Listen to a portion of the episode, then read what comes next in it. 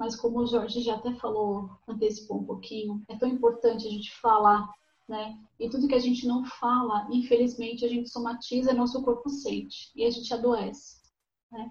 Então, eu vou trazer para vocês uma, uma visão do luto é, de que a gente passa de maneira muito constante o luto, ou seja, a gente já nasce vivenciando o luto.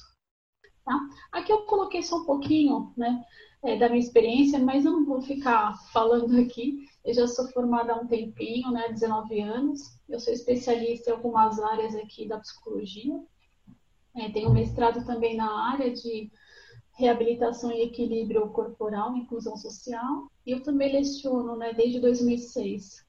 É, fora isso, eu também tenho experiência clínica, mas hoje eu, o, a gente vai falar um pouquinho sobre outras coisas, né? Mas é um prazer falar com vocês um pouquinho sobre esse tema. Eu quis indagar, eu quis mexer um pouquinho com vocês e eu coloquei esse primeiro slide aqui, ó. Quando falamos de luto, qual é a primeira coisa que você pensa? Né? Como eu havia falado, o luto ele traz um peso muito grande que se a gente fala, dá a sensação de que para alguns familiares é, é, um, é um tema pesado, é, a gente não pode falar sobre. E eu quis colocar esse slide aqui para mexer um pouquinho com vocês. Quando a gente fala de luto, vem o quê? Né? Vem o conceito de morte, vem o conceito de doença, é um sofrimento, né? Ah, eu queria que vocês pensassem, o que que vem para vocês? Deixa, né? o que vê na cabeça de vocês? O luto realmente, turma, ele, ele envolve vários aspectos, mas eu quis trazer um aspecto para vocês aqui, não só de, de questão de, de doença, ou só uma questão, uma questão de, de perder né, é, o status, mas eu, eu quis trazer em vários contextos aqui. Então, a gente vai falar hoje da morte, mas a presença da morte na vida, né? É, é um, soa meio estranho, né? Como assim morte na vida? E eu vou tentar desmistificar um pouquinho, né? Quando a gente fala de morte, a gente está falando de vários contextos, de experiências que a gente passa sem ao menos é, se, dar, se dar conta de que a gente está falando de morte. Em que sentido? Quando a gente passa por uma ruptura, né? Pode ser uma separação, pode ser uma doença, pode ser é, numa situação limite, que é o que a gente está vivenciando é, nesse semestre, né? Por causa da pandemia, o isolamento, a gente está vivenciando essas, é, essas sensações de perda, de tristeza, de incerteza, de instabilidade. Então, é uma situação limite né? Então, é uma sensação de morte também que a gente está vivenciando. Então, dá para a gente falar que todos estamos vivenciando uma morte e estamos passando por luto? Sim, só que cada um tem um comportamento é, de acordo com, com, a sua defesa, como se eu, eu precisasse me preparar para eu conseguir tocar minha vida. Né? E a questão do, do, desemprego também, né? A questão do desemprego também a gente vivencia essa morte, essa ruptura e essa dor. É, eu não sei se vocês já ouviram falar também, mas a gente não, come, não, não vivencia só a morte em situações de tristeza, mas a gente vivencia a morte também em situações de festas, né? Como, por exemplo, é, um filho que casa, ele deixa de ser filho e agora ele vai ser pai, ele vai ser marido, né? Ou a filha que casa, agora ela vai ser o quê? Uma esposa, e ela vai sair da sua casa. Então a gente vivencia também a morte é, acompanhada de festas, de comemorações, de homenagens. O ingresso do filho, da filha para uma universidade, onde ele vai agora andar com as próprias pernas, vai vivenciar a sua experiência, a sua própria vida e não vai é, solicitar tanto mais o auxílio dos pais. Então, a gente vivencia essa questão de, de morte também, de luto. É, tem pais que sofrem muito quando o filho, a filha sai de casa. As fases também do ciclo vital. O que é o ciclo vital? É o ciclo da vida. Né? A gente nasce, a gente cresce, a gente é, vai para a adolescência. Então, cada ciclo que eu vou é, passando, eu estou vivenciando uma morte. Qual que é essa morte que eu estou falando para vocês? É a criança que perde o corpo de criança para entrar na adolescência. E isso, para essa criança, é, é uma sensação de morte também. Por mais que a família está vivenciando um crescimento para essa criança. Né? Mas para ela é uma sensação de, de morte daquele corpo para encarar um corpo desconhecido. Então, é, é quando a gente fala também da morte, como se fosse um sentimento de perda, né? De. A gente fala que a morte é um espectro. Por que um espectro? É um leque de várias opções que a gente vivencia essa morte. Não é só a perda de um ente querido, mas por isso que eu falei para vocês, a gente já nasce vivenciando a morte em vários aspectos e que a gente não se dá conta que a morte simboliza eu perder para conquistar alguma coisa, tá? Eu quis trazer também para vocês é, a questão da morte como se fosse um jogo constante. A vida e a morte, ela permeia o tempo todo né, o nosso desenvolvimento, a nossa maturidade. É, e eu quis fazer uma distinção aqui entre pulsão de vida e pulsão de morte. A pulsão de vida, ela está ligada ao quê? Ao crescimento. Quando a gente é, sai de um, de um trabalho, de um serviço, para enfrentar um outro serviço. Né? É, é eu estou abandonando aquilo que eu já conhecia, aquilo que eu dominava, aquilo que eu tinha controle, e agora eu estou assumindo uma outra coisa que eu não domino, que eu não conheço as pessoas, então é um medo, é uma insegurança, tem hora que bate o desespero, será que eu vou conseguir, será que eu não vou? Então a gente permeia, né, essa pulsão de vida que me faz querer enfrentar algo que eu não conheço, mas eu tenho aquela ânsia, aquela vontade de querer conhecer. Né? É a integração, é a reprodução. Eu, eu, quando um casal decide ter um filho, independente da forma, é, é um filho biológico, é um filho adotivo, é um filho é, por reprodução assistida. Então, o que, que a gente faz? A gente perde aquele corpo, né? De, de mulher que não teve um filho, o pai ele perde aquela identidade de, de filho para se tornar um pai, por isso que a gente fala da reprodução também, que é a manutenção da nossa vida, né? E a gente também permeia essa pulsão de morte. O que é essa pulsão de morte? É o sofrimento físico. Esse sofrimento pode ser por vários motivos, como eu havia falado. Pode ser quando um filho sai de casa, quando a gente perde um ente querido, a gente perde é, é, uma instabilidade profissional, então a gente tem esse sofrimento físico que ele é, é contemplado também com o nosso sofrimento mental. Né? A nossa mente, o nosso corpo é uma ligação só. Tudo que a gente sente, o nosso corpo sente. Por isso que é importante, conforme a gente está sentindo, a gente está vivenciando esse sofrimento, eu preciso falar quando a gente fala, fica mais leve, o nosso corpo fica mais leve. Né? E social também. Por que social? Porque quem convive com a gente também sofre junto com a gente. Então, é um sofrimento coletivo. E, eu, e às vezes também o indivíduo que está sofrendo muito, ele tem uma tendência a se afastar. Né? E esse afastamento, a gente fala que é uma morte social. A pessoa se isola para tentar se recuperar, mas ela acaba sofrendo é, de maneira mais acentuada.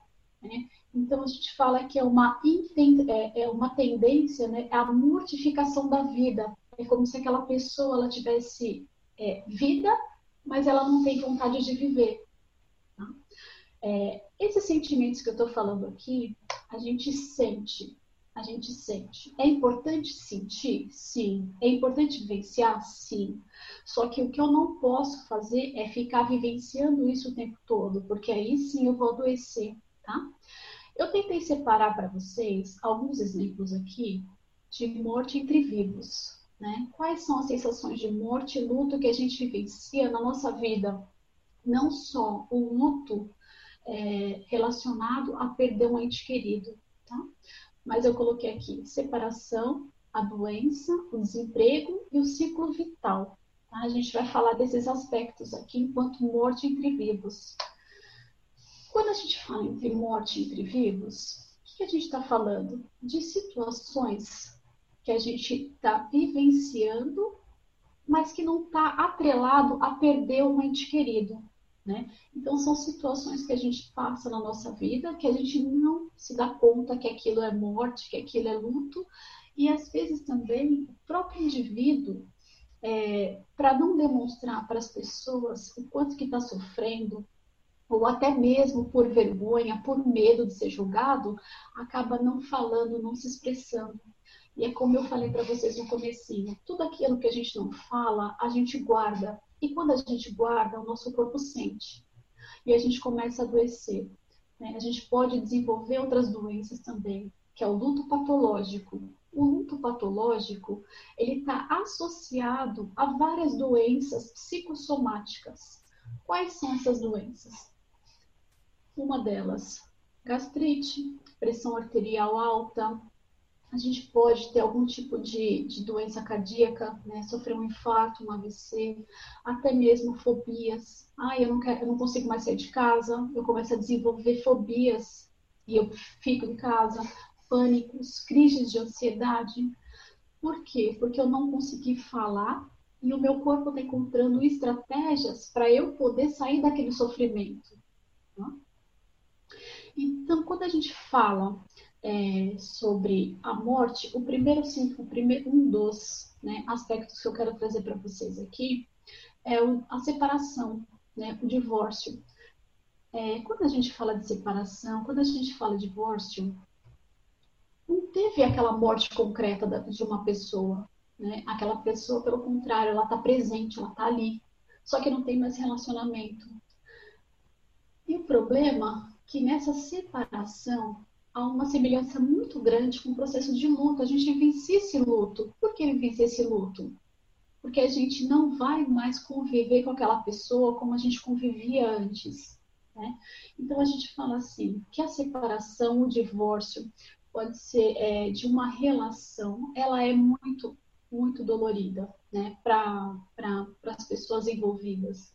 Então a gente fala que essa morte na separação ela é vista de maneira muito acentuada né? Como que a gente trabalha essa separação? Né? A gente precisa elaborar esse divórcio de maneira emocional. Então, quando a gente fala de separação de relacionamentos, até mesmo quando a gente perde o cônjuge é, de maneira para a morte mesmo, né? Só que a gente ainda tem vínculo com essa pessoa, tem amor, tem afeto.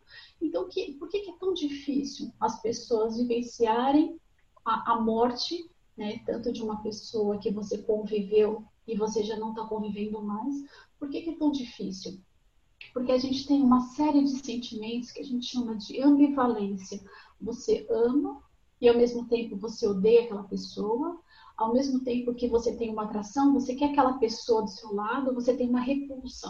Você não quer mais ela do seu lado. Então são sentimentos contraditórios que fica, que você, né, é, vivencia de maneira muito intensa. E, e para essa pessoa que está sentindo essas sensações, é muito dolorida, porque é, como que eu vou falar de um sentimento que se eu, se eu não tenho nem ideia do que está acontecendo comigo? Por isso que quando a gente fala da separação, né, a gente está falando de vários sentimentos envolvidos que a gente está vivenciando em termos de morte. E ao mesmo tempo que você quer, você não quer, né? Então a gente fala assim que a gente, ao mesmo tempo a gente ama, a gente não quer aquela pessoa, né? E, e, é, de, e é, é vivenciado de maneira muito intensa. Nesses casos aqui, também tem uma série de mortes que a gente tem que trabalhar, né? A morte de uma identidade. Antes eu era casada, agora eu sou divorciada, ou sou viúva, né? Então são mortes que a gente precisa elaborar de maneira distinta, separada, né? É, mesmo quando a gente vivencia uma separação de um cônjuge, né, é muito complicado é, quando essa pessoa está viva, porque você, ao mesmo tempo que você quer, você não quer. Só que não existe mais relacionamento. Né? Então a gente precisa o quê? Elaborar essa, essa esses sentimentos contraditórios, né? E para muitas pessoas é muito complicado. Então tem pessoas que começam a aliviar esses sentimentos tão intensos de maneira a, a conseguir, né, a, a viver a sua vida sem aquela pessoa presente. Só que às vezes essa válvula de escape não é tão saudável assim. Às vezes a pessoa ela começa a se dedicar ao trabalho de maneira excessiva ou a se dedicar é, fazendo outras coisas para ter um alívio imediato. Só que quando volta para casa, para aquele momento, aquele, aquele sentimento intenso vem com toda a força e aquela pessoa não consegue lidar com aquilo. Né? Por isso que eu falei para vocês, é muito importante a gente vivenciar tudo aquilo que a gente está sentindo. E um exercício muito interessante que ajuda bastante é a gente nomear. A gente tem muita dificuldade em nomear o que a gente está sentindo. Né? No sentido da, da separação, é nomear o quê? Eu era casada, agora sou solteira ou sou viúva. Eu preciso nomear para eu começar o quê? Elaborar esse luto de maneira separada, porque são muitas coisas e a gente às vezes não consegue lidar com aquilo. Então eu separo e começo o quê? A entender o que está acontecendo comigo primeiro. É, é voltar para dentro de para dentro de si para eu entender o que está acontecendo. Eu vou alterar o meu padrão social, porque antes eu não trabalhava, agora eu preciso me dedicar a algum trabalho para eu poder me sustentar ou eu era dependente daquele relacionamento onde a pessoa era provedor da, da, da casa e agora não é mais. O que, que eu preciso fazer? Né? Às vezes eu preciso mudar de casa também, mudar até meu status da rede social. Para muitas pessoas é muito difícil fazer isso, mas vocês percebem? Eu preciso identificar primeiro o que está doendo, identificar primeiro como eu vou levantar daquela situação. Eu não tenho que ter pressa. Eu tenho que. A pressa que eu tenho que ter é, é me olhar, é parar e tentar me olhar, né? Como que eu estou internamente. E como que a gente vai fazer isso? Então, esse processo de luto aqui que a gente fala, né? A gente precisa o quê? Entender o quê? Foi uma morte concreta, né? Não que eu perdi para uma pessoa para uma morte em si, mas eu estou vivenciando uma morte concreta. Então é preciso vivenciar o que? Essa perda, como eu falei para vocês. Essa perda eu preciso entender que já não, não existe mais aquele relacionamento, por N, N motivos, N fatores, às vezes a, a convivência está tá insustentável, é um relacionamento abusivo, ou é um relacionamento que simplesmente não tem mais é, vínculo, não tem mais afeto, não tem mais amor, não tem mais carinho e a convivência ficou pesada. Né? Então a gente tem que elaborar essa perda e trabalhar o quê? A reorganização da vida, retomar sua vida. Mas como eu havia falado, a gente não tem que ter pressa, a gente tem que ter pressa de se olhar, de entender o que está acontecendo com a gente, para a gente conseguir é, eu falo que é sempre assim, é uma desconstrução e uma construção o tempo todo. A vida é feita disso, de desconstruir aquilo que a gente projetou, aquilo que a gente é, quis viver, só que aquilo não está funcionando mais. Então eu tenho que desconstruir e pegar os caquinhos e, e, e colando, sabe? Construindo novamente, né?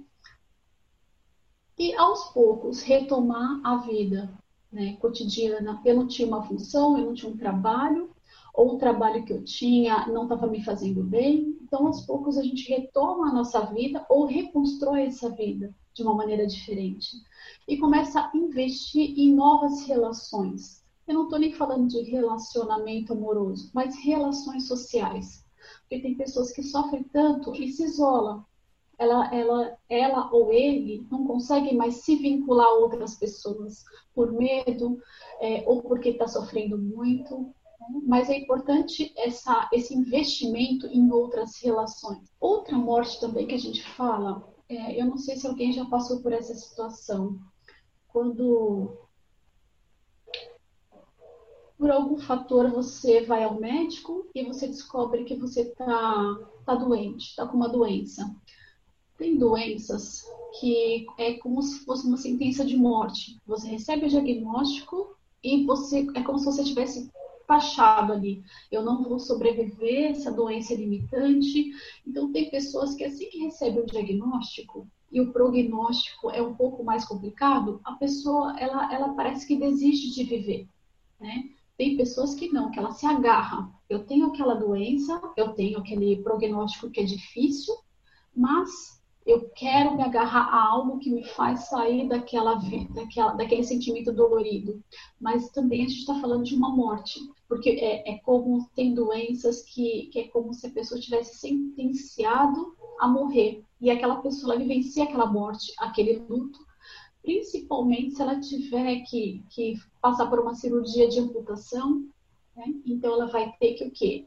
Aquele corpo que ela tinha não é mais aquele corpo que ela vai ter. Por isso que eu falei. Ela está vivenciando uma morte, ela vai vivenciar o luto, e é importante que ela fale o que ela está sentindo. Tá? Então, a, a, a, doença em si também a gente fala que é uma vivência, uma vivência de morte. Só que cada pessoa vivencia de uma maneira diferente. Cada pessoa tem um recurso interno diferente. O que, que, é importante a gente entender é que recurso que essa pessoa está usando para poder sair daqui, daquela, daquele sentimento pesado. Tá?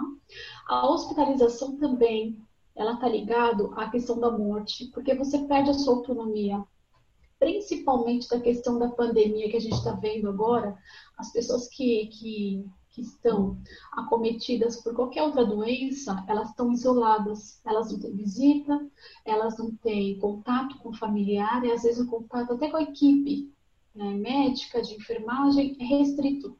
Então essa pessoa ela sente exatamente a questão da morte, está muito próxima.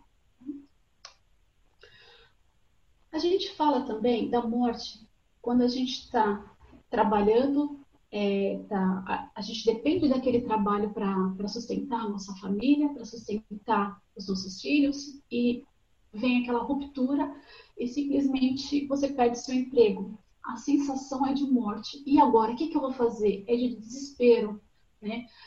Principalmente se vem de uma maneira muito abrupta. Você não estava esperando, como a gente está vendo que muitas pessoas estão perdendo o emprego dessa forma. Né?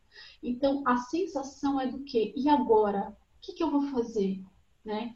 É, como que eu vou conseguir sobreviver? Ou como que eu vou conseguir me virar? Tá?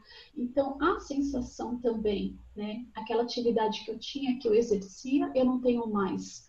É como se, se tirasse o alicerce daquela pessoa e aquela pessoa perdesse o chão a sensação é, é, é, é uma sensação é, desoladora, né? ou às vezes para algumas pessoas é desesperadora, principalmente se vai chegando, é, vai passando o tempo e nada vai surgindo, nenhuma possibilidade, tem pessoas que vai, que vivenciam esse luto e não conseguem sair desse luto. O ciclo vital, como eu falei para vocês já um pouquinho, cada período da nossa vida a gente vivencia é, fases, né? A criança que vai para a adolescência, depois é para a vida adulta, depois é para a vida adulto jovem, depois é para a meia-idade e vai para a velhice. E cada fase a gente vai perdendo aquele corpo e vai adquirindo outro corpo.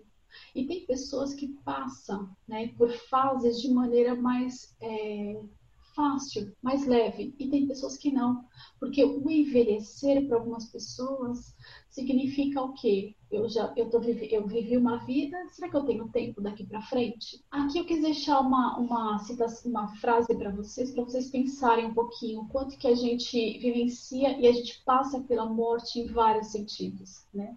A grande questão do desenvolvimento enquanto processo de evolução evolutivo a gente tem que pensar o quê? O que deve ser sacrificado, o que deve morrer, para que a gente consiga o desenvolvimento. O que, que significa isso? Quantas coisas que a gente não consegue deixar para passar, ou a gente fica remoendo, a gente fica sofrendo, e a gente não se desenvolve, a gente não evolui.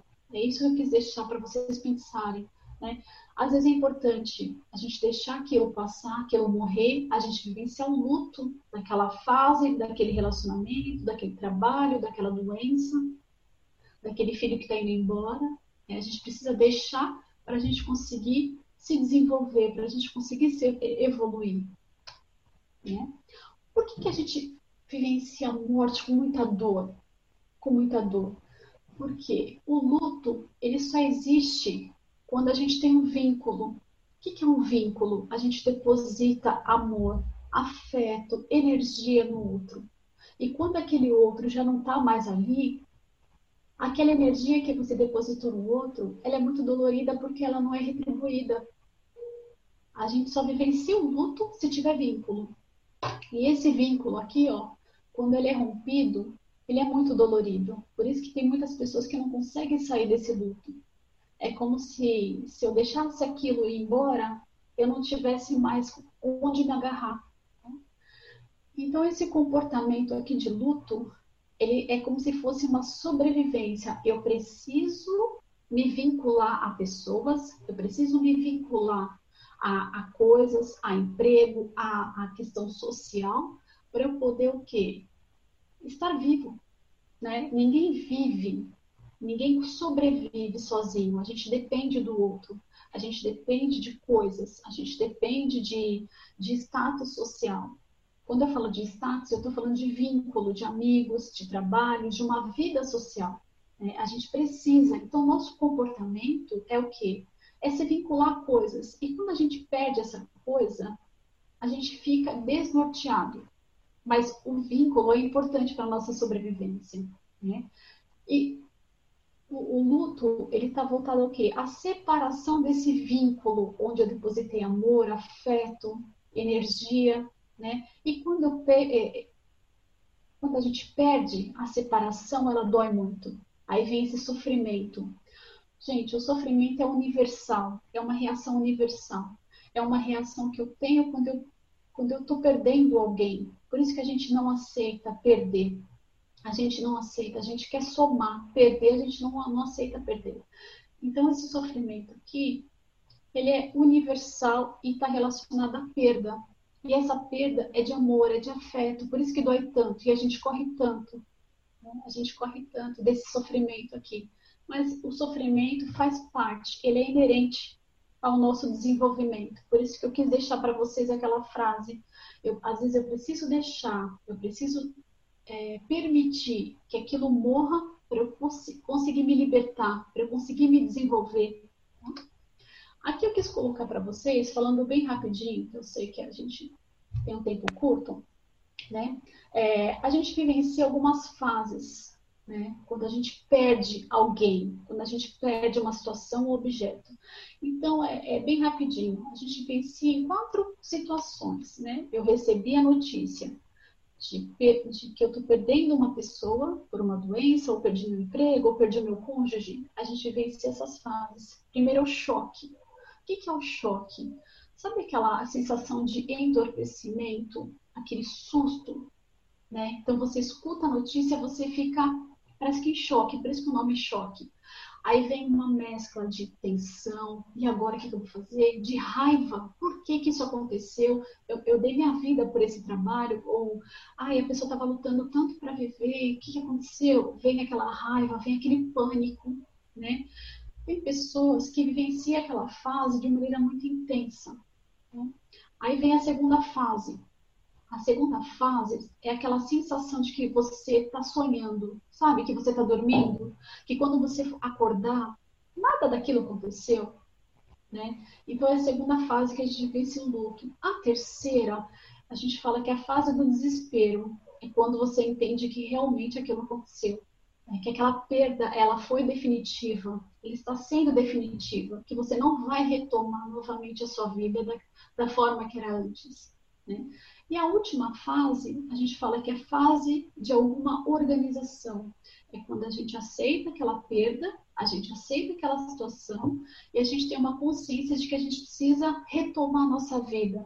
A gente precisa é, criar forças para sair daquela situação, é, depositar afeto, energia, amor em outras coisas.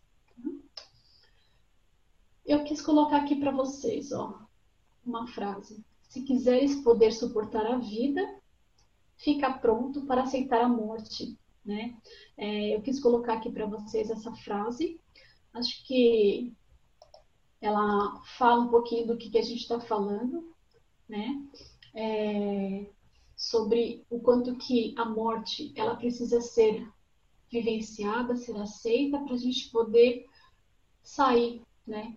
Sair daquele estigma, daquele sofrimento, daquela dor, daquele peso e a gente retomar a vida. Turma, é, eu tentei, eu sei que tem bastante coisa, por mim eu ficaria eu ficaria a noite inteira aqui falando com vocês. Eu tentei ser muito breve, né? É, até mesmo porque tinha um tempo reduzido. Vocês querem fazer alguma pergunta? Alguma dúvida? A Priscila fez uma pergunta aqui no chat. Como é possível ajudar uma pessoa próxima a atravessar um período de luto? É... Essa, essa pergunta, é, acho que é uma pergunta que a gente fica sempre assim, né? E agora, o que, que eu falo? O que, que eu faço? Que, como que eu vou ajudar uma pessoa que está sofrendo? A gente chama o elutado, né? Uma pessoa que perde alguém ou perde uma situação e está sofrendo a gente precisa dar abertura para essa pessoa falar o que ela está sentindo. A gente não tem que ficar preocupado assim, o que, que eu vou falar? Mas sim, é, a gente tem que se preocupar o quê? A pessoa ela tem que ter abertura para ela poder falar, se expressar. Né? É tão importante, tem pessoas que não conseguem falar o que está sentindo e tem algum contexto também familiar que não permite. Parece que se falar as pessoas vão sofrer mais e, e é pelo contrário, né? A gente precisa falar, né? É, não é porque a pessoa não está mais ali presente que a gente é, não vai falar sobre a pessoa. Pelo contrário, a gente tem que dar abertura para a gente falar. Né? É, de que maneira que a gente fala? De que maneira que a gente vai puxar esse assunto? É, começa a falar assim, é, respondendo a sua pergunta de maneira mais direta, tá? É, primeiro pergunta para essa pessoa o que, que ela está sentindo, né? É, o que, que ela está sentindo. Se ela não conseguir falar, tenta dar abertura para ela, para ela conseguir se expressar. Como eu falei, quando a gente não fala, a gente não sai do luto. A gente precisa falar né? E tem muitas pessoas que falam assim, Tati, mas chorar é bom, como o Jorge falou também no comecinho, é extremamente saudável. A gente precisa sim chorar, a gente precisa falar o que a gente está sentindo, a gente precisa ficar mal. Sabe aquela, sabe aquele dia que você não quer sair da cama, que você não está legal? Né? Um exercício que eu, que eu, que eu indico a, a vocês fa fazerem, né? é, pegar um papel, a gente não tem mais o hábito de escrever, né? Pode ser no notebook, no celular, mas escreve o que você está sentindo. Coloca no papel. Porque tem pessoas que não conseguem falar, mas escreve. Escreve. Quando a gente escreve, é como se aquilo tivesse. É, é palpável, eu consigo pegar, né? Eu consigo pegar. Ou se você não, não quer escrever, vai para um lugar sozinho e tenta é, tentar fazer um, como se fosse um checklist do que você está sentindo. Ou né, ajudar essa pessoa a falar o que, que ela está sentindo, mas de maneira concreta, vivenciar mesmo. É, a fase 4 é mais difícil, mesmo sabendo é a mais difícil, exatamente. A fase, a, a última fase, tem pessoas que, que vivem, que ficam anos, não, não existe tempo assim, ó, é aí um mês, dois meses, um ano, não. Tem pessoas que não conseguem retomar sua vida, por isso que a, a quatro é mais difícil. Quando você entende que aquela pessoa foi, que aquela situação se foi e você não tem mais como voltar atrás. Tem pessoas que mantêm a casa intacta, o quarto intacto, até o prato a pessoa coloca na mesa, ou né, é, fica esperando. Né? Ela não sai daquela fase. É como se a pessoa, a qualquer momento, a sensação de que ela vai bater na porta e vai entrar. Né? Então, essa última fase realmente é mais complicada. É quando você entende que você precisa retomar sua vida. E retomar como? Né? Sozinha a gente não dá conta mesmo. É bem difícil. Legal quando o luto se torna patológico. Como assim patológico? É, quando a, a, pessoa ela começa, ela começa a desenvolver é, doenças psicossomáticas, né? É, a depressão.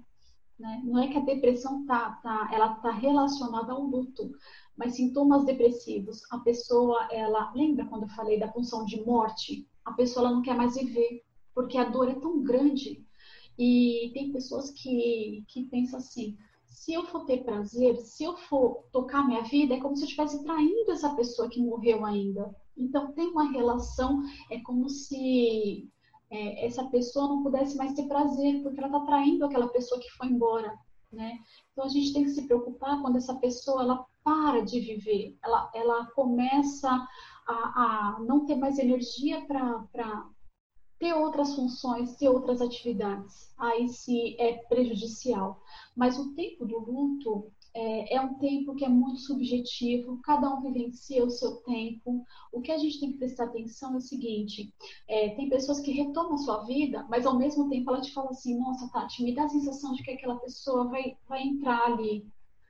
Né? Mas essa pessoa tocou a vida, ela está conseguindo viver, percebe? Então é natural, é normal essa oscilação é como se fosse um desejo. Eu quero muito que ela voltasse, mas ela não está sofrendo aquela, ela não está parada no luto. É uma sensação de nostalgia, de saudade, sabe? Eu quero tanto. Mas a pessoa está tocando a vida, aí é saudável. Agora, quando não é saudável, quando ela estaciona, ela só vivencia aquele luto e ela não tem forças para sair daquilo, aí sim é prejudicial. Como se preparar para um outro exemplo? Se você sabe que vai sofrer uma separação, um caso grave, o luto ser normal, precisa buscar ajuda profissional. Super interessante. É, essa sua pergunta, é, Daniel, é tão, tão importante. Quando a gente sabe, por exemplo, é, a pessoa ela tá, tem uma doença é, e o prognóstico é fechado. O que, que significa isso? Não tem cura, não tem mais o que fazer. Né?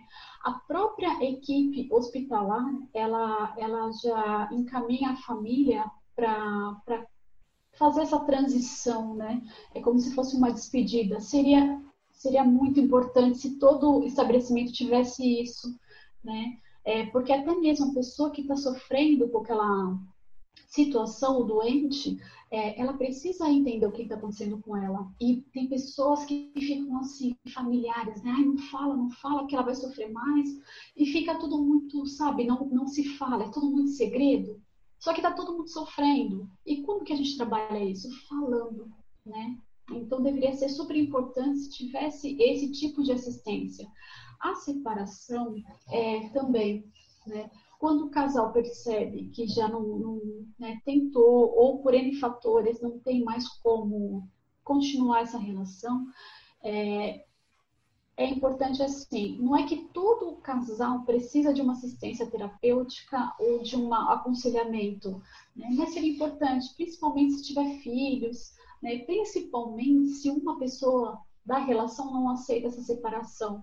Então fica muito complicado para essa pessoa, porque ela não aceita, ela não aceita perder essa pessoa, né?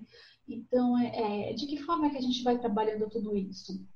Qual, qual que é a cisão, né? A gente fala muito assim, a vida é uma linha muito tênue entre a saúde e a, e a doença mental. Como que eu sei que eu, tô, que eu não estou bem? Quando é, eu não consigo mais voltar para a minha vida social, eu não, eu não consigo mais voltar para o meu trabalho, eu não consigo me dedicar a outras coisas e eu só fico vivenciando aquela dor. Aí sim é, é não é saudável. E a gente e o problema do não saudável é que a gente começa a desenvolver também doenças. Hoje em dia, é, vários autores, né, quando a gente fala de psicossomática, eles falam muito que a nossa psique, a nossa mente, a nossa cabeça, ela somatiza doença no nosso corpo para falar assim, é como se essas doenças viessem para falar assim, ou você se cuida, ou eu vou parar você para você se cuidar. Então é como se as nossas doenças né, elas, elas estivessem é, parando para o indivíduo falar assim: agora eu vou me cuidar, agora eu vou prestar atenção em mim. Vocês já repararam quando a gente está doente? É o único momento que você para e fala: agora eu vou me cuidar, agora eu vou prestar atenção em mim. Né? Aí você se recupera, você melhora, tudo que aquilo que você falou você já não lembra mais. Né? Então, é importante a gente entender o que está acontecendo. Como psicologia dessa questão do luto coletivo, nossa, é, é, Neuza, sua pergunta é excelente. O problema, o que a gente está vivenciando, infelizmente, né, dessa, dessa questão atípica dessa doença, o luto, o, né, as pessoas não estão não, não, não tá se despedindo do seu ente querido. Né? É, a pessoa entra no hospital, e por essa doença, ela fica alguns dias, semanas, ou até mês, e ela não, não, infelizmente não vence essa doença. E ela é enterrada. E não tem a, a não tem o ritual né? O, o, velório a despedida ela é como se fosse um ritual para a gente vivenciar o luto. E não está acontecendo isso. Infelizmente tudo isso que a gente está vendo é, daqui a algum tempo aí sim vai vir outras doenças psicossomáticas voltadas ao luto, porque as pessoas não estão trabalhando o luto. Hoje mesmo eu vi um caso é, de um filho, ele falou assim, enterrar meu pai numa cola numa ala, numa a, é, vala coletiva, não tem o nome dele, eu não sei onde ele está, como que eu vou vir me despedir do meu pai? Né? Porque não tem como. Então esse luto vai, é, infelizmente, vai ser mais difícil de, de se vivenciar, porque a gente precisa se despedir, exatamente. essa questão da, da, da né, de despedir e tal, esse ritual, é, ele é importante para a gente entender o luto. E quando não tem, é, fica aquela incógnita, fica aquele, sabe, e agora? O que, que eu faço? Eu não me despedi, eu não vi ali. Para mim, a pessoa não morreu. Então, isso é mais difícil ainda de, de vivenciar. Você acha que as crianças estão passando por esse processo de luto? Sim, sim. Perfeito, Patrícia. Tá. Para as crianças, é, tudo que elas tinham foi tirado. E a criança, ela, ela não tem o entendimento que um adulto tem. Para nós já é difícil porque a gente, da noite para o dia, a gente perdeu tudo. A gente perdeu tudo. A gente perdeu a nossa liberdade, a gente perdeu a nossa autonomia, a gente perdeu aquilo que a gente fazia, que dava prazer. Tudo foi muito é, tirado da gente de maneira muito abrupta, né? E, e para as crianças é pior ainda, porque elas não têm um entendimento. O que, que é essa doença? É, por que, que, as pessoas estão usando máscara? Por que, que eu não posso ir para a escola? Por que, que eu não posso descer para brincar? Ou por que, que eu não posso brincar com as crianças? Tem que ficar dentro de casa? Né? Então, para as crianças também é, é, é, uma questão de morte, é uma questão de luto. Por isso que a gente tem que, que sentar, tentar explicar para as crianças, falar a linguagem que a criança entende, porque os mesmos, é, as fases, aquelas fases de luto que, eu, que a gente conversou, a criança passa igualzinho, igualzinho. Né? Então é importante o quê? A gente fala, falar, explicar para a criança e escutar o que ela está sentindo. E escutar e tentar resgatar um pouquinho do que a criança tinha antes. A criança não falava com os amiguinhos, então vamos tentar, é, de, de algum jeito, é, uma interação com os amigos. E se for para fazer uma, uma, é, uma reunião assim, via Zoom, uma brincadeira via Zoom, né? Mas é importante resgatar o, o, ciclo que ela tinha antes. Não vai ser igual? Não, mas é importante a gente explicar o porquê. A criança ela precisa escutar a verdade, nunca a omissão. Eu entendo que tem pais que falam assim, Tati, mas se eu falar, meu filho não vai sofrer? Ele vai sofrer por falta de informação. Né? Isso faz o, a criança sofrer, não só a criança, mas o adulto. E é importante escutar a criança. É bem importante. Né? É, o que eu falo, ah, o que a gente precisa é aprender a falar, aprender a falar o que a gente está sentindo. Né? Quando a gente fala o que a gente está sentindo, fica mais leve.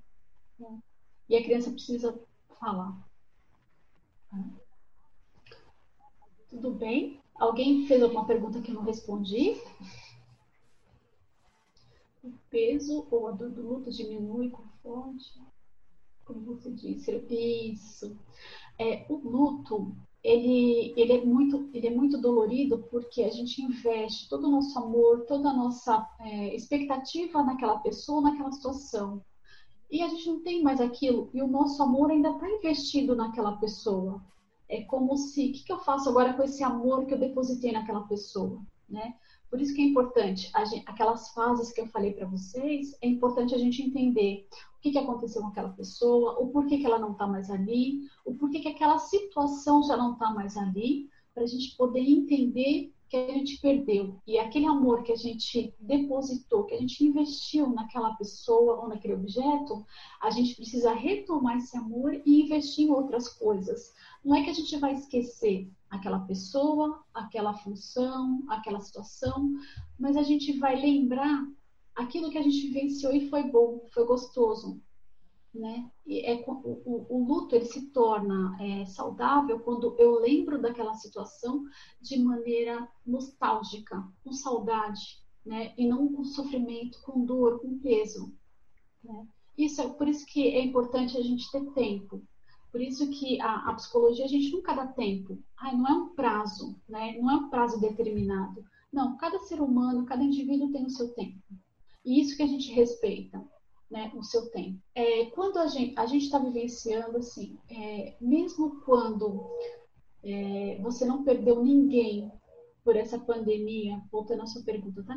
É, a gente não, né, não perdeu ninguém. Só que você vê um, ente, um, um colega ou você vê uma reportagem é, das pessoas que estão sofrendo por perderem né, é, parentes, amigos. Então você se coloca no lugar daquela pessoa, você se coloca. Esse exercício que a gente faz chamado empatia, né, é extremamente saudável. Então a gente fala assim, meu Deus, né? Essa pessoa está sofrendo tanto, você se e você sente aquela dor, né? A empatia é o que faz a gente é o que, que faz a gente se relacionar. Se eu não tenho empatia, se eu não me coloco no lugar do outro, eu, eu vou viver de maneira muito fria, muito rasa. Né? Então, a empatia é extremamente importante. Eu me colocar no lugar do outro, eu tentar sentir a dor do outro, para eu poder falar da, a, a, mesma linguagem que o outro está tá, tá falando, está sentindo, e eu conseguir ajudá-lo. A gente não consegue ajudar uma pessoa sem se colocar no lugar do outro. É impossível. Né? Então, a, a, a, empatia, ela vem no sentido do que eu só consigo me relacionar com as pessoas quando eu me, quando eu me coloco no lugar dela, eu sinto o que ela está sentindo, eu tomo as dores dela, e aí sim eu consigo entender e ajudá-la. Né? A gente não consegue ajudar uma pessoa se a gente não se colocar no lugar dela. Só que tem pessoas que não conseguem fazer esse exercício né? de empatia, de se colocar no lugar do outro. Por quê? Pode ser que ela acione um mecanismo de defesa dela. Então, a minha defesa é o quê? Fingir que aquilo não está existindo. É o que a gente está vendo as pessoas fazerem. Né? É como se aquilo não fosse tão perigoso assim. Se eu saísse na rua, se eu, se eu tivesse uma. A, retomasse a minha vida como eu tinha antes. É, então, eu finjo que nada está tá, nada tá acontecendo. Né? É como se eu estivesse negando a minha realidade. E quando eu nego aquela realidade, para mim é mais fácil é como se eu tivesse é, anestesiada. Então, eu não consigo me colocar na, na, no lugar do outro, porque se eu me colocar, eu não consigo sobreviver. Eu não consigo sair daquela situação, né? Mas, infelizmente, é, cada, cada indivíduo tem uma reação. É, o que eu posso falar para vocês que a empatia é, é a única forma que a gente tem de se colocar no lugar do outro e de poder tirar o outro daquela situação. Né? Se a gente não, não, não usar a nossa empatia, o relacionamento, as nossas relações sociais, elas ficam muito rasas, muito frias. Né? E a gente não sente o que o outro está sentindo. Tá? Então, é extremamente importante. Só que é, comportamento, é, cada um tem o seu, a gente reage de acordo com, com, a nossa, com a nossa criação, com a nossa educação. Não que, conforme eu vou me desenvolvendo, eu não possa é, melhorar algum comportamento. Eu posso fazer isso. A gente acredita muito, a psicologia acredita muito é, que o desenvolvimento ela faz com que eu possa modificar algum comportamento, mas eu tenho que querer, eu tenho que querer. Né? E a gente não consegue ajudar o outro se o outro não, não quer ser ajudado. Por isso que é importante a gente tentar entender se a pessoa quer ser ajudada. Tudo bem? Alguém tem mais alguma pergunta? Não sei se eu consegui responder, responder todas. Quero agradecer muito a Tatiane, né? Eu agradeço muito pela presença da Tatiane. Muito obrigado, tá? Imagina, foi um prazer. Obrigada. Obrigada, boa noite para vocês.